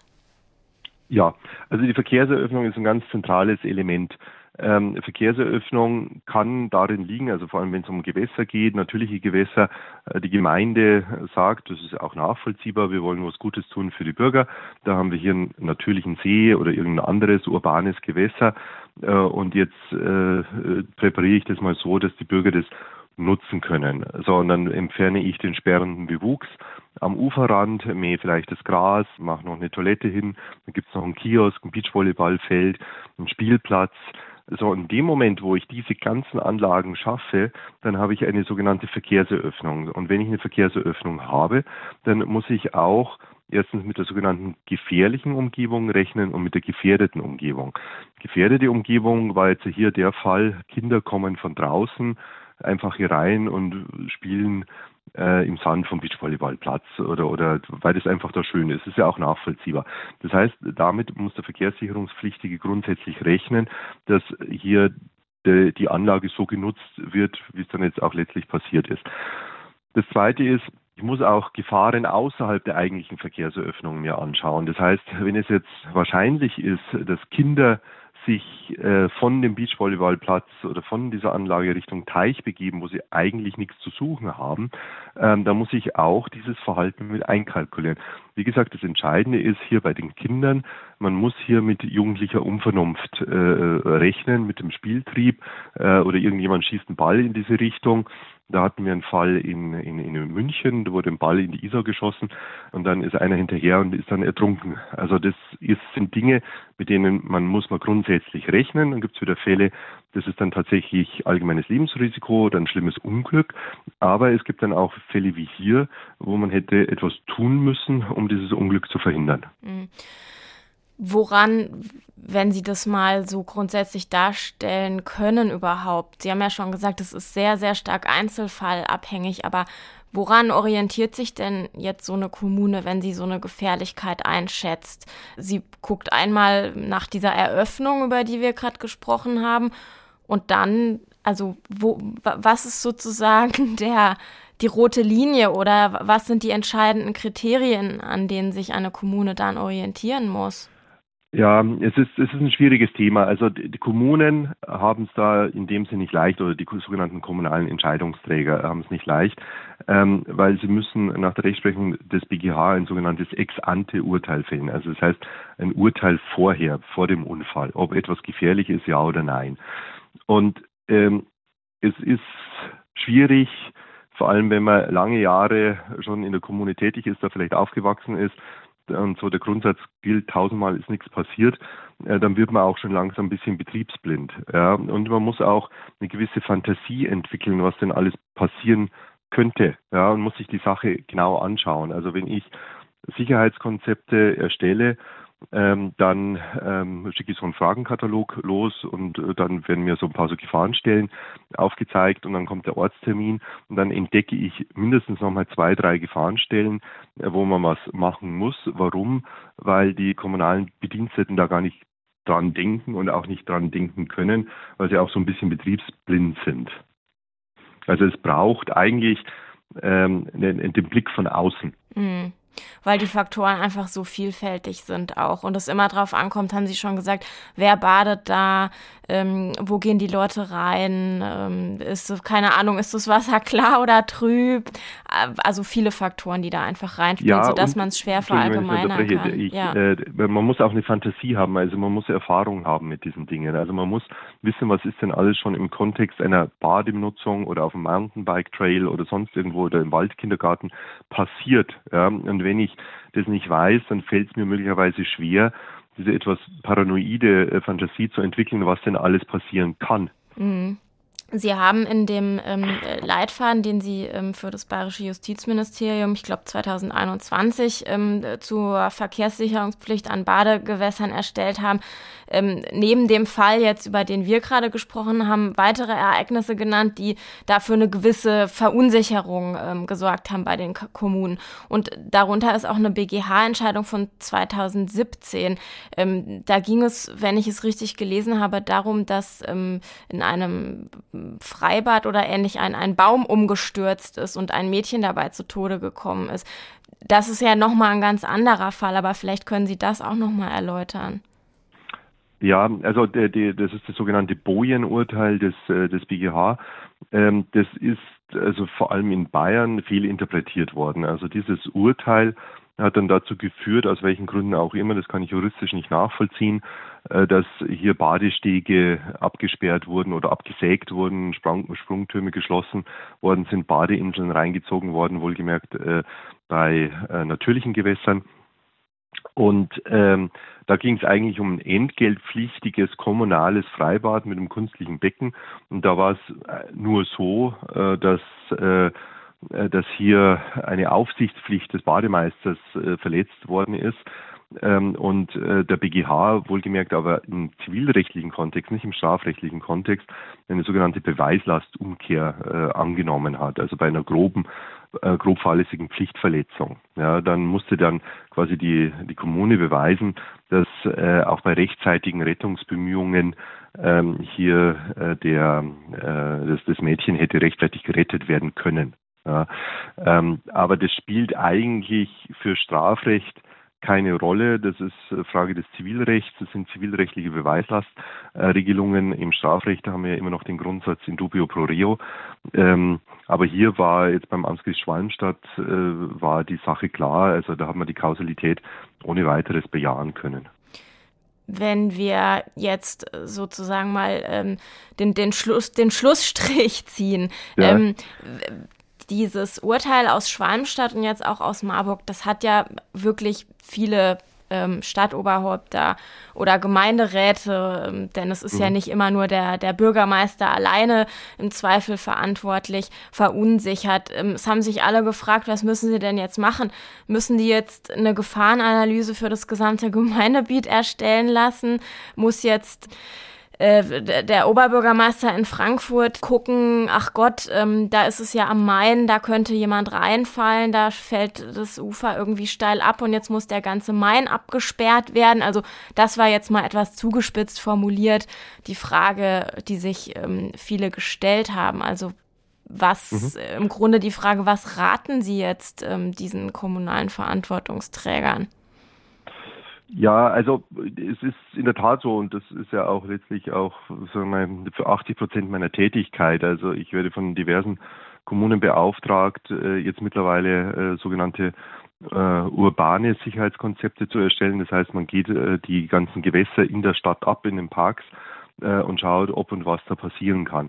Ähm, das ist natürlich ja schwierig zu beurteilen. Deswegen hat auch das Justizministerium ähm, gemeint, ich soll diesen Leitfaden äh, verfassen, unter anderem als Anleitung für die Kommunen selbst. Ähm, es ist natürlich, wie ich schon äh, ausgeführt habe, äh, schwierig zu beurteilen, ob das jetzt tatsächlich eine Gefahrenstelle ist, ja oder nein. Ja, und äh, aber vielleicht, äh, es geht ja wirklich nur um diese ganz schlimmen Fälle, um diese lebensbedrohlichen Fälle. Das ist der entscheidende Punkt, ja, also diese Fallen. Ähm, und da glaube ich, äh, wenn man den Leitfaden liest, wenn man jetzt hier das Urteil vom Amtsgericht Schwalmstadt liest, äh, gibt es doch ähm, schon eine gewisse Handhabe oder ein gewisses Gefühl, was ich denn tun muss. Ähm, letztendlich, wenn ich aber eine gewisse Sicherheit haben möchte und äh, quasi Schutz vor einer strafrechtlichen Verfolgung, brauche ich ein, ein exkulpierendes Element und da bietet sich an, dass man dann externes äh, Sachverständigengutachten, äh, vorzugsweise durch Juristen, einholt, äh, um da letztlich Sicherheit zu haben. Und das ist ja genau das, was ich jetzt hier in meiner täglichen Praxis äh, sehe, äh, was, was die Kommunen äh, auch schon vor dieser Bestätigung durch das Landgericht Marburg äh, jetzt verstärkt machen, äh, dass sie nämlich solche Sicherheitskonzepte beauftragen. Und vielleicht darf ich noch eines anfügen, äh, was, was mir noch, noch wichtig erscheint. Es geht hier, wie gesagt, um strafrechtliche Verantwortung. Und strafrechtliche Verantwortung knüpft in der Regel an an dem sogenannten Organisationsverschulden. Die Ermittlungsbehörden oder die Strafverfolgungsbehörden packen nicht den Bauhofmitarbeiter, sondern die gehen zwei, drei Etagen höher und setzen an bei den sogenannten kommunalen Entscheidungsträgern. Und zu diesen kommunalen Entscheidungsträgern gehört aber auch Gemeinderat, Stadtrat oder hier die, die äh, Stadtverordnungsversammlung. Ähm, es kann passieren im Wege der sogenannten Gremienkausalität, wenn jetzt zum Beispiel der Gemeinderat oder Stadtrat sagt, ich möchte hier keine, äh, kein Sicherheitskonzept, das ist zu teuer oder das braucht es nicht, ähm, dann ähm, kann es sein, dass die Mitglieder dieses Gremiums, wenn sie dagegen stimmen und es kommt dann zu einem Unfall, dass die strafrechtlich zur Verantwortung gezogen werden können. Das heißt, es trifft nicht immer nur das Stadtoberhaupt, in den seltenen Fällen, wo es überhaupt ins Strafrechtliche geht. Richtig, genau. Also es kann alle treffen, also sowohl den kommunalen Entscheidungsträger. Hier hat sich äh, der Bürgermeister verteidigt, äh, dass er gesagt hat, er hätte es nie äh, beim Stadtrat durchgebracht. Äh, dann hat aber das Amtsgericht gesagt, das ist egal. Äh, er hätte das irgendwie beanstanden müssen als rechtswidrig, die Rechtsaufsichtsbehörde einschalten müssen. Ähm, aber auch dann, wenn jetzt hier tatsächlich zur Abstimmung gekommen wäre, ja, und die Stadtratsmitglieder hätten gesagt, nein, das ist nicht notwendig, dieses Sicherheitskonzept, und deswegen ist es dann zu diesem Unfall äh, gekommen, dann fände ich es wenig überraschend, wenn da nicht gleichzeitig noch Ermittlungen gegen die Mitglieder des Stadtrats ähm, aufgenommen werden, äh, die gegen die Maßnahmen gestimmt haben. Herr Kraft, ein Thema, was, glaube ich, viele bewegt und jetzt nach dem Marburger Urteil nochmal wieder an Fahrt aufgenommen hat in der Debatte. Vielen Dank ähm, für alles, was Sie dazu erklärt haben und äh, schön, dass Sie bei uns im Podcast waren. Sehr gerne. In unserem gerechten Urteil beschäftigen wir uns diese Woche mit einer Entscheidung des Landesverfassungsgerichts aus Mecklenburg-Vorpommern zur Besetzung von zwei Untersuchungsausschüssen im Landtag. Und das Gericht hat geurteilt, dass äh, die Besetzung, um die es da geht, nicht gegen die Landesverfassung verstößt. Ähm, zum Hintergrund, die der erste Ausschuss, um den es und um den es geht, ist ein Ausschuss zu den Unikliniken Rostock und Greifswald. Ähm, da gibt es Vorwürfe zu Missmanagement, zur Verschwendung von Steuermitteln und zu anderen Missständen, durch die möglicherweise die medizinische Versorgung der Bevölkerung gefährdet worden sein soll. Und der zweite Untersuchungsausschuss ist zur Klimastiftung des Landes. Ähm, da wissen jetzt wahrscheinlich äh, sofort alle, um was es geht, aber dazu kommen wir später noch ein bisschen genauer. Und die Sitzverteilung im Landtag von Mecklenburg-Vorpommern sieht so aus, dass die SPD 34 Sitze hat, die AfD 14, die CDU 12, die Linke 9 und die Grünen und die FDP jeweils 5. Und die Koalition aus SPD und Linken hat dann beschlossen, dass diese beiden Untersuchungsausschüsse statt mit 13 Mitgliedern nur mit neun besetzt sein sollen. Da gab es Änderungsanträge. Das Ergebnis war dann, dass in den Ausschüssen vier Leute von der SPD drin saßen und von allen anderen Fraktionen nur je einer. Und die CDU ist dagegen vorgegangen mit dem Argument, dass die Ausschüsse durch das Stärkeverhältnis im Landtag spiegelbildlich abbilden müssen und dafür mit 13 Personen statt nur mit neun besetzt werden müssen. Wenn man sich das jetzt mal kurz ausrechnet, wenn man die Zahlen ins Verhältnis setzt, 12 CDU-Sitze versus 34 SPD-Sitze, da hat die CDU dann etwa ein Drittel aber ein CDU-Vertreter im Ausschuss versus vier SPD-Vertreter im Ausschuss, das ist nur ein Viertel. Also weniger. Und die CDU, Stefan, hat sich dann in ihrer Argumentation vor dem Verfassungsgericht auch im Grunde fast wörtlich auf die Landesverfassung bezogen. Ja, und da gab es tatsächlich auch einen Anhaltspunkt zu. Artikel 34 der Verfassung von Mecklenburg-Vorpommern zu Untersuchungsausschüsse im Absatz 2 hat tatsächlich so eine etwas ausführliche, aber dann doch auch im Ansatz zumindest widersprüchliche Norm. Da steht nämlich, im Untersuchungsausschuss sind die Fraktionen mit mindestens je einem Mitglied vertreten. Im Übrigen werden die Sitze unter Berücksichtigung des Stärkeverhältnisses der Fraktionen verteilt. Dabei ist sicherzustellen, dass die Mehrheitsverhältnisse im Untersuchungsausschuss den Mehrheitsverhältnissen im Landtag entsprechen.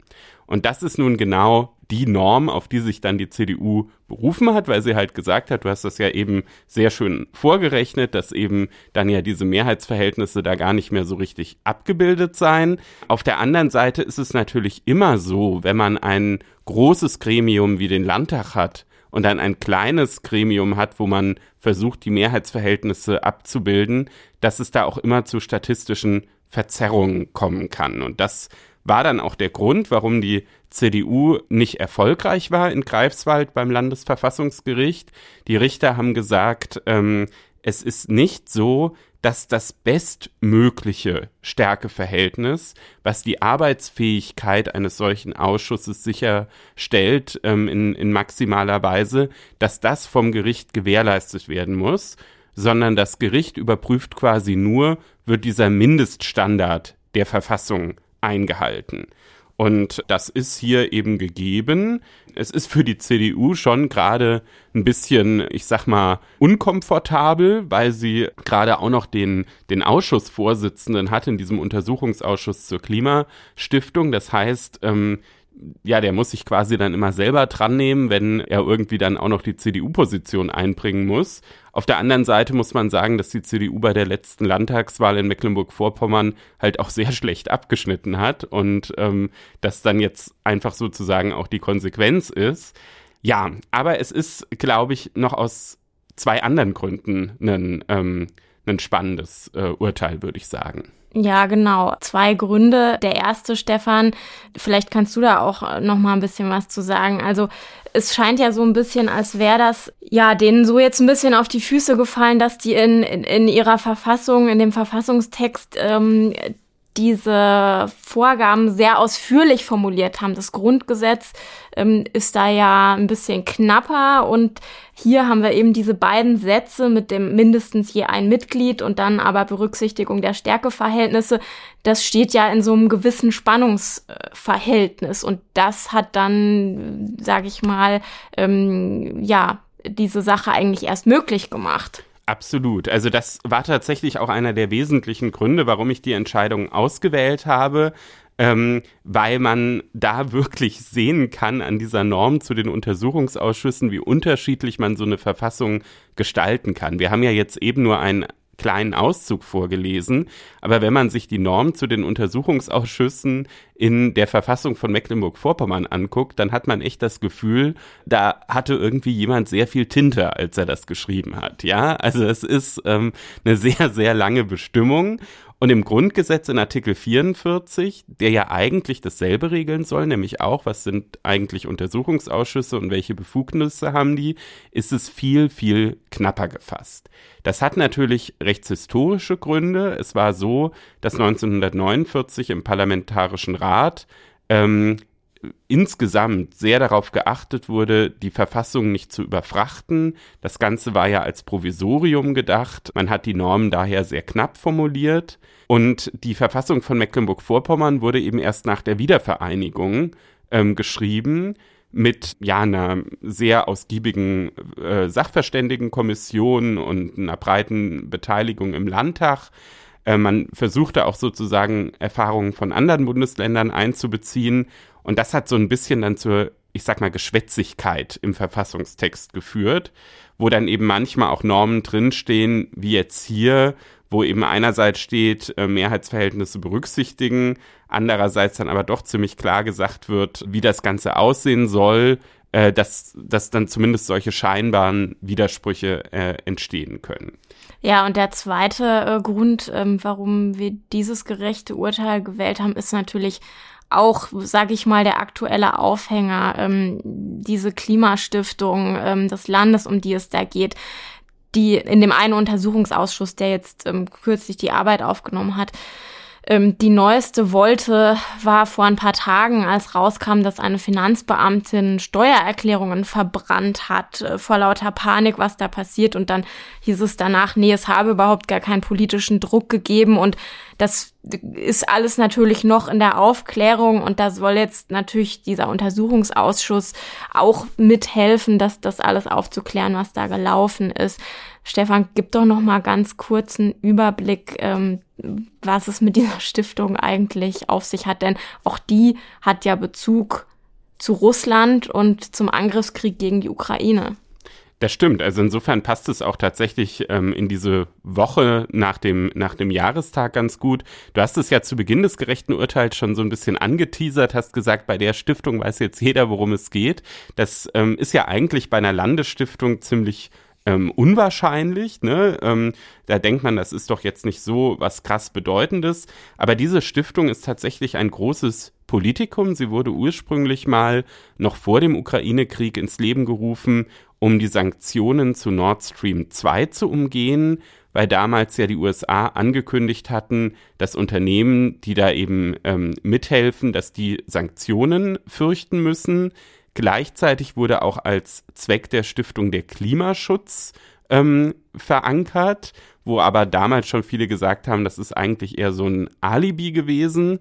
Naja, und zum richtig politischen Streit wurde das Ganze dann ähm, im vergangenen Jahr, und zwar zwischen der Ministerpräsidentin von Mecklenburg-Vorpommern, Manuela Schwesig, und ihrem Amtsvorgänger, politischen Ziehvater Erwin Sellering, der nun Vorsitzender dieser Stiftung war. Die beiden sind sich nämlich ziemlich in die Haare darüber geraten, ob diese Stiftung jetzt eigentlich aufgelöst werden kann oder nicht. Ähm, unsere juristischen Zuhörer wissen, dass da ja eine ganz wichtige Rolle die Stiftungssatzung spielt und da steht eben drin, dass bei Unmöglichkeit des Stiftungszwecks oder Änderung der Verhältnisse die Stiftung aufgelöst werden kann. Und Schwesig und Sellering haben sich dann eben darüber gestritten, ob das jetzt aufgrund des Ukraine-Kriegs eingetreten sei oder nicht, haben dann als Kompromiss gesagt, dass ähm, der Vorstand zurücktreten werde, sobald der wirtschaftliche Geschäftsbetrieb der Stiftung abgewickelt sei. Das sollte eigentlich im September 22 erfolgen und dann ist genau das eingetreten, was du gesagt hast, dass es da nämlich diesen Finanzstreit gab, weil ähm, das Finanzamt dann für eine Zuwendung aus Russland dann eben gesagt hat, ja, dafür muss noch Schenkungssteuer erhoben werden ja, das eben ist die Stiftung nicht mit einverstanden, hat jetzt auch vor dem Finanzgericht in Greifswald dagegen Klage eingereicht. Und das wiederum bedeutet jetzt, dass die Stiftung irgendwie immer noch besteht, bis dieser Rechtsstreit geklärt ist. Und der Untersuchungsausschuss wird jetzt eben auch klären müssen, warum eigentlich diese Schenkungssteuer erst so spät erhoben wurde, warum die Finanzbeamtin die Steuerunterlagen der Stiftung dann im Kamin verbrannt hat. Also da gibt's viel zu tun und ähm, dass dieser Ausschuss jetzt arbeiten kann, hat natürlich auch ähm, äh, sozusagen erst äh, so richtig funktioniert äh, durch das Urteil des Landesverfassungsgerichts. Insofern in vielerlei Hinsicht ein sehr interessantes Urteil, was wir unseren Hörern natürlich zur Lektüre empfehlen. Zum Abschluss kommen wir jetzt wie schon vergangene Woche auch zur Hörerfrage, die wir hier immer wieder in der Sendung haben.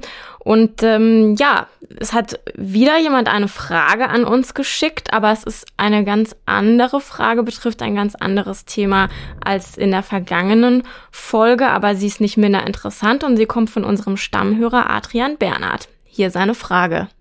Mein Name ist Adrian Bernhard und ich habe eine Frage zu Ihrem Beitrag hinsichtlich der Berliner Justizbehörden zum Anfangsverdacht bzw. nicht Anfangsverdacht gegen Christian Lindner wegen Vorteilsannahme. Speziell und konkret möchte ich mich nur zur Zuständigkeitsverteilung der Justizbehörden erkundigen. Und hier ist die rechtlich vorgesehene bzw. rechtlich vorgegebene Zuständigkeitsverteilung zwischen Berliner Staatsanwaltschaft und Berliner Generalstaatsanwaltschaft gemeint. Denn ich vermute salopp gesprochen, dass es nicht so ist, dass die Generalstaatsanwaltschaft nur für die einfachen, medienwirksamen Einzelfälle zuständig ist, und die Staatsanwaltschaft sich mit allen anderen übrigen Fällen beschäftigen muss. Und dabei interessiert mich auch, welche Rolle dem Berliner Justizministerium zukommen würde, wenn es beispielsweise zu einem Kompetenzwirrwarr der beiden Staatsanwaltschaften kommen sollte. Die Frage wäre also auch, inwieweit dann Ordnung in Form eines in Anführungsstrichen Durchregierens hergestellt werden könnte und inwieweit man sich auf äh, sozusagen die autonomen Bereinigungskräfte in den Behörden selbst verlassen müsste. Vielen Dank vorab. Stefan, du hast dich wie immer mit der Frage beschäftigt und hast auch einiges zusammen recherchiert und äh, telefoniert diese Woche dazu. Was antwortest du unserem Hörer? Ja, ich fand die Frage wirklich sehr spannend. Die bezieht sich ja auf Folge 241, in der sich Reinhard Müller und ich mit diesen Vorermittlungen gegen Bundesfinanzminister Christian Lindner beschäftigt haben, die ja am Ende dann eben nicht zu einem Anfangsverdacht wegen Korruptionsdelikten äh, geführt haben. Und ähm, ja, ich hatte in der Tat diese Woche Kontakt mit dem Pressesprecher der Generalstaatsanwaltschaft in Berlin und habe genau diese Hörerfrage mit ihm dann besprochen. Hintergrund des Ganzen ist, dass es tatsächlich zu Beginn des Jahres, wie vielleicht der Hörer auch schon vermutet hat, eine Veränderung der Geschäftsverteilung innerhalb der Generalstaatsanwaltschaft gab. Ähm, und zwar wurde der Bereich der Korruptionsbekämpfung auf Grundlage von 145 Absatz 1 Gerichtsverfassungsgesetz von der Staatsanwaltschaft auf die Generalstaatsanwaltschaft übertragen. Das ist auch möglich, wenn man sich diese Norm aus dem Gerichtsverfassungsgesetz anguckt. Da steht drin, die ersten Beamten der Staatsanwaltschaft bei den Oberlandesgerichten und den Landgerichten sind befugt, also damit ist der Generalstaatsanwalt beziehungsweise in Berlin die Generalstaatsanwältin gemeint, bei allen Gerichten ihres Bezirks die Amtsverrichtungen der Staatsanwaltschaft selbst zu übernehmen oder mit ihrer Wahrnehmung einen anderen als den zunächst zuständigen Beamten zu beauftragen. Das klingt ja, wenn man das jetzt hört, erstmal nach so einer Einzelfallentscheidung. Und das war tatsächlich in Berlin in einem anderen Fall im vergangenen Jahr auch ein ganz großes Thema. Wir erinnern uns alle an den ähm, Korruptionsskandal rund um den Rundfunk Berlin-Brandenburg, ähm, Stichwort Intendantin Patricia Schlesinger. Da war das Ganze nämlich schon mal Thema mit der Zuständigkeitsverteilung und da hat, wie ich finde, auch aus sehr nachvollziehbaren Gründen dann eben auch die Generalstaatsanwältin gesagt, das ist jetzt eigentlich eine Nummer zu groß für den ähm, einfachen Staatsanwalt und deshalb ist dafür jetzt ähm, eben die Generalstaatsanwaltschaft äh, zuständig. Und das hat letztlich dann dazu geführt, dass diese gesamte Zuständigkeit Korruptionsdelikte in die Zuständigkeit der Generalstaatsanwaltschaft jetzt übergegangen sind. Da gibt es auch noch einen anderen Grund für, der Korruptionsbeauftragte des Landes Berlin, der dafür zuständig ist, Bürgerhinweise auf Korruption in der Verwaltung entgegenzunehmen. Der ist auch schon seit langem bei der Generalstaatsanwaltschaft angesiedelt, also insofern ist auch das äh, durchaus äh, schlüssig, dass es dann äh, so ist. Und ja, in 145 steht ja auch schon, wer das entscheiden darf. Auch das hatte der Hörer ja gefragt. Ist das jetzt eigentlich eine Sache von der Justizsenatorin oder eben von der Generalstaatsanwältin? Es ist so, dass das tatsächlich die Generalstaatsanwältin entscheiden darf. Mir hat der Pressesprecher aber gesagt, dass ähm, die Senatsverwaltung für Justiz zuvor davon unterrichtet wurde, was in solchen Fällen auch üblich ist. Ja, also eigentlich sozusagen etwas, was jetzt gar nicht so viel mit Christian Lindner zu tun hatte, sondern eher mit dem RBB. Ähm, trotzdem natürlich ein spannender Zufall und deshalb auch eine sehr gute Hörerfrage, weil das natürlich zeitlich total zusammen ähm, fiel. Ne? Diese Vorermittlungen gegen Lindner waren halt, also wurden Anfang Januar publik. Genau da hat sich auch die Zuständigkeitsverteilung geändert und da gibt's ja vielleicht dann schon den einen oder anderen, der erstmal vermutet, das hängt miteinander zusammen und deshalb sind wir auch sehr dankbar, wenn es so aufmerksame Hörer gibt, die uns dann danach fragen. Und auf jeden Fall auch deshalb eine interessante Frage, weil, also es ist ja in den Bundesländern unterschiedlich, das ist jetzt ein Berliner Fall, aber trotzdem gibt es ja immer wieder Verfahren, wo sich, glaube ich, unsere Hörer oder Leser oder äh, Menschen überhaupt, die sich mit solchen Themen beschäftigen, fragen, warum jetzt eigentlich die Generalstaatsanwaltschaft, warum, ich die, warum nicht die Staatsanwaltschaft und wann ist es äh, der Generalbundesanwalt und so weiter und wie kommt das eigentlich alles zustande, wer jetzt für was zuständig ist. Und das ist eine, eine sehr wichtige Frage auch und ähm, ja, deshalb ähm, vielen Dank dafür. Ähm, das hat uns jetzt Gelegenheit gegeben, an einem Fall mal darzustellen, wie das laufen kann und was dafür erfüllt sein muss. Ja, liebe Hörerinnen und Hörer, und wenn Sie auch eine Frage für uns haben, die Sie uns gerne stellen möchten, die wir beantworten sollen oder die Stefan beantworten soll, sagen wir es mal so, ähm, oder wenn Sie andere Rückmeldungen haben, Themen, Ideen, Anregungen für unseren Podcast, dann melden Sie sich gerne immer jederzeit. Wir freuen uns darüber. Mailen Sie uns einfach an einspruchpodcast.faz.de und für die Hörerfrage ist es wichtig, dass Sie uns die bitte immer als Sprachnachricht schicken. Wenn Sie bald Ihr Referendariat vor sich haben, dann gibt es auch noch eine andere Möglichkeit, mit uns in Kontakt zu treten. Unter Frankfurter Allgemeine in einem Wort.de slash Referendariat finden angehende Referendare alle Infos zu einer Station im Justiziariat der FAZ und wer da als Referendarin oder Referendar tätig ist, der hat auch die Möglichkeit, sich in der Einspruchredaktion einzubringen. Und für heute bleibt uns dann eigentlich nur noch Danke zu sagen fürs Zuhören. Und ähm, ja, wir aus dem kalten, aber sonnigen Frankfurt äh, hoffen, dass es bald wärmer wird, dass der Frühling wirklich kommt. Und das wünschen wir Ihnen allen auch. Und ähm, ja, eine schöne Restwoche. Auch von mir eine schöne Woche und bleiben Sie Einspruch treu. Bye.